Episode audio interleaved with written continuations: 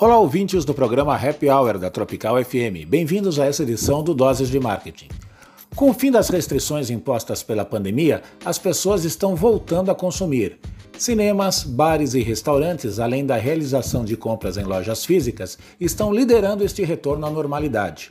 Outro setor que foi um dos primeiros a paralisar suas atividades e só agora começa a retornar é o de viagens e turismo. Segundo o levantamento feito, quase 40% dos brasileiros pretendem viajar de avião e se hospedar em algum hotel confortável. E para ao menos metade destas pessoas, neste exato momento que falamos, já colocaram a ideia em prática. Também em franca recuperação está a alimentação.